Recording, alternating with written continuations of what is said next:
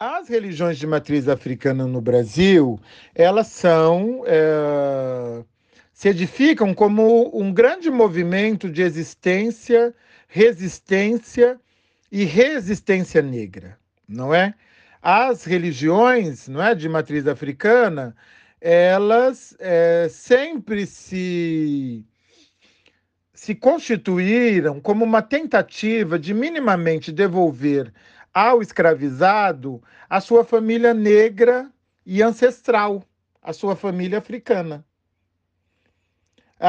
era uma tentativa não é, do escravizado de retornar, já que ele sabia que ele não ia retornar mesmo, fisicamente ele não ia retornar, ele tentava fazê-lo por meio dessa organização é, sagrada, por meio de um sistema de crenças não é?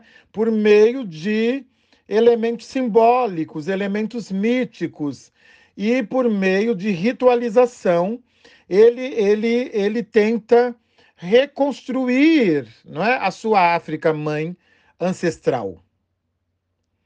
Então, nós, né, nós não sabemos o número exato de escravizados no Brasil, mas cerca de 5 a 6 milhões de pretos e pretas escravizados,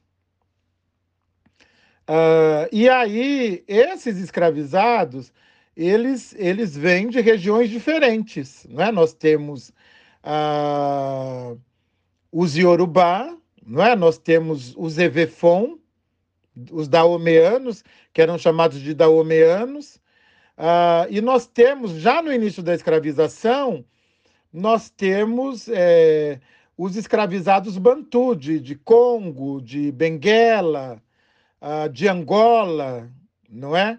Então, esses povos, não é, com, com as suas diferenças linguísticas e culturais, míticas, eles constituem o que nós chamamos é, de nações de candomblé no Brasil. Nós temos a nação Quetu, que cultua os orixás e cuja língua base é Yorubá. Os, os escravizados iorubás, eles eram chamados de nagôs.